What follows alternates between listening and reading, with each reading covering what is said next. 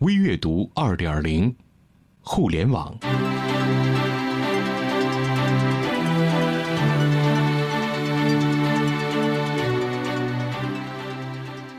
估值一亿美金的逻辑思维散伙了，留下这五点教训。事儿不一定是真的，但是教训值得汲取。逻辑思维作为自媒体，过去的一年被舆论推为最火的自媒体之一。发展到现在这样的地步，确实令人惊叹。逻辑思维视频在优酷上总播放量已经达到了七千零五十多万，微信公众号订阅数达到了一百一十多万。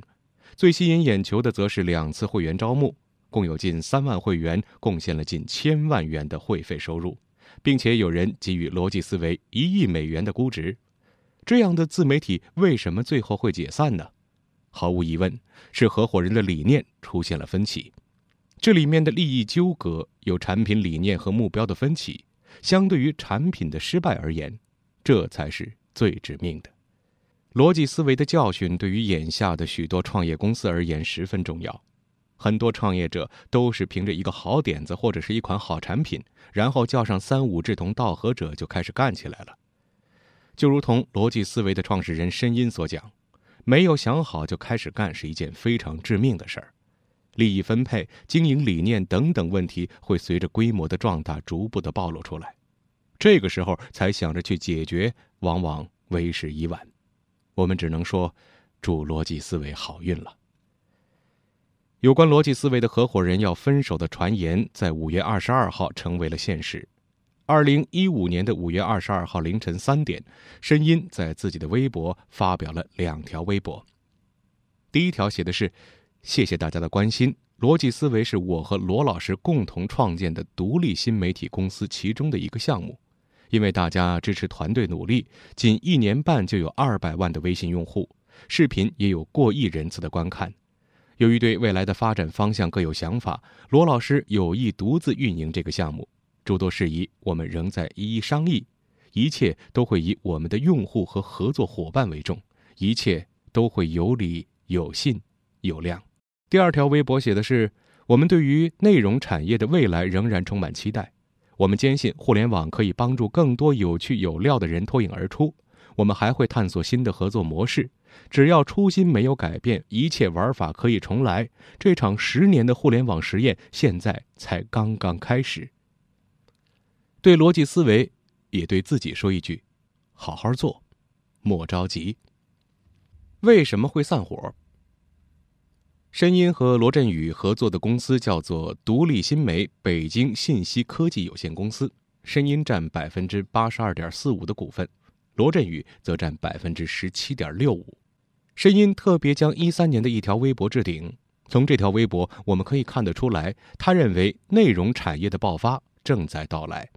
但是从传统的意义来说，这样的股份结构说明逻辑思维的内容核心罗振宇就是一个给声音打工的人。这一方面似乎违背罗胖的自由人的自由联合，另一方面也无法真实体现两个人对公司发展的贡献。不管是谁，都没想到逻辑思维会如此火爆，在商业利益分配上界定比较模糊。最初的股份结构其实也就为今天的分道扬镳奠定了基础。物是人非，唏嘘感叹。申音也分析了逻辑思维的五个教训。教训之一，申音认为是没有想清楚就做 App。在刚开始做逻辑思维的时候，就提出来做 App。当时好像是不做这个就不叫移动互联网吧，找了最好的团队去做这件事儿。但是后来发现呢，团队每往前走一步，就会觉得其实根本不需要 App 这个东西。为什么呢？这其实是由用户来决定的。他们想要得到的东西，在微信上全部都能完成，没有理由再去下载一个 App。有数据显示，微信现在已经占据了大家使用手机时间的百分之八十左右，而绝大多数的 App，即使下载之后，都很少有人打开。二零一二年，逻辑思维团队去做这个 App 的时候，当时他们根本没有想清楚背后的产品逻辑，所以做 App 的投资完全是沉没成本了。唯一值得庆幸的是，当初决定除了做视频和 App 之外，还同时做了微信的公众账号。从现在来看，除了优酷的视频，微信公众账号已经成为了逻辑思维的另一条腿。不理解合作平台的逻辑是申音认为的第二个教训。自媒体有很多的平台，比如说百度、腾讯、搜狐，这些平台都已经很大很成熟了。其实呢，依附这些平台也并没有什么可耻的。但是你永远不要只跟某一家平台去绑定。第二个教训就跟平台有很大的关系了。逻辑思维的团队在跟平台合作的时候，发现，因为你不是平台的亲生儿子，所以呢，平台对你也就不闻不问。他能够给你一些支持，那也是因为你带给了他的相应价值。这件事儿其实想开了也不用去嫉妒，要有感恩的心，要感谢平台给这些团队的支持和鼓励。有一段。逻辑思维这个团队感觉自己已经做得很 OK 了，他们在自己的视频产品里面放广告，这件事情突然就变得非常严重了。因为跟他们合作的是内容部门，但是平台更强势的是商务广告部门。这样做的话呢，其实就是触犯了商务广告部门的利益，这也导致合作的暂缓，甚至暂停。患上第二产品综合症是申音认为团队失败的第三个原因。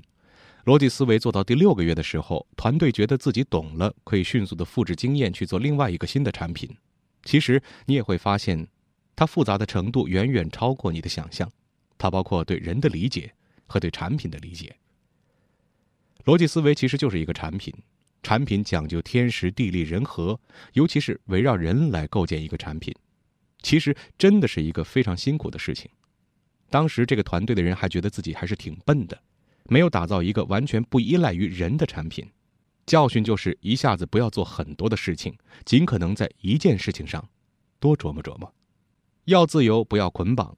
逻辑思维开始是一个明星和一个经纪人的模式，这个模式是工业时代的模式，它有很多的问题。其实呢，是在彼此捆绑，希望用一种契约的方式，本质上有一种不安全感的东西。明星和经纪人互相抛弃的现象很正常。如果明星不够努力，会被经纪人抛弃；如果明星太努力了，会把经纪人抛弃。老实说，这个团队已经开始有了新的合作模式。逻辑思维一直在讲自由人的自由联合，只有大家觉得自由的时候，彼此之间这些链接才能够更加牢固。如果大家都觉得不自由，也就没有什么安全感，彼此的连接自然也会显得非常脆弱。做逻辑思维的时候，还有第五个教训，那就是妄念太多。吴声、罗振宇和申音在一起的时候，发现这三个最强大脑会不断的蹦出太多新的想法，他们可以这样想，也可以那样去做，但其实人力、物力和资源分配都决定了这个团队到底能做多少事情。当一个团队要做很多事情的时候，你已经在超越自己的能力。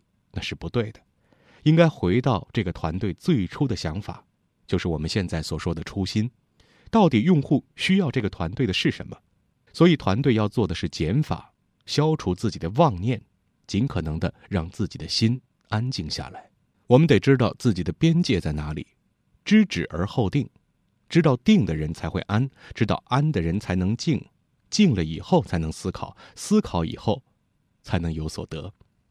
创业者不自觉地追求不确定性，觉得自己做的东西有无限可能。但对投资人来说，你的商业逻辑一定是确定性的。你越有无限可能时，他越要问你最有可能实现的是哪个。